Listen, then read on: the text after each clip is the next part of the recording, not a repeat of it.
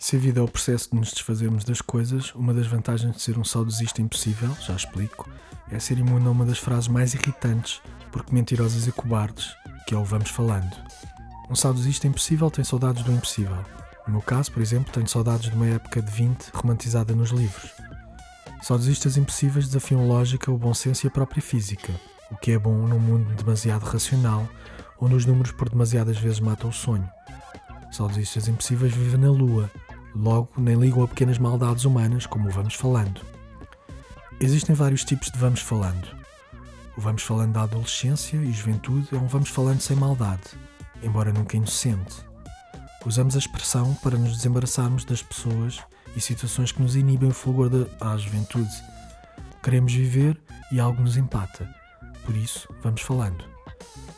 O namorado usa a expressão aliviado no fim da conversa no carro culminou com a decisão de acabar o namoro.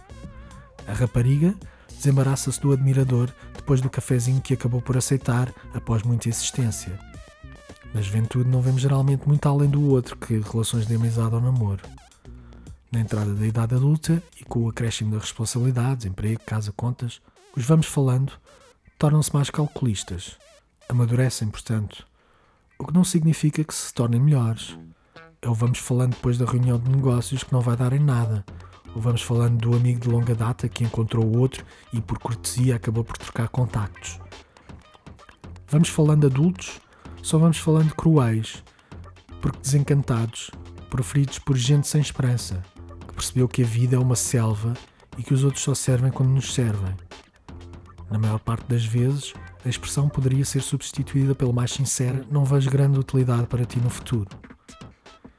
Existe um pequeno conto de Scott Fitzgerald, intitulado 1 de Maio, sobre este tipo de vamos falando.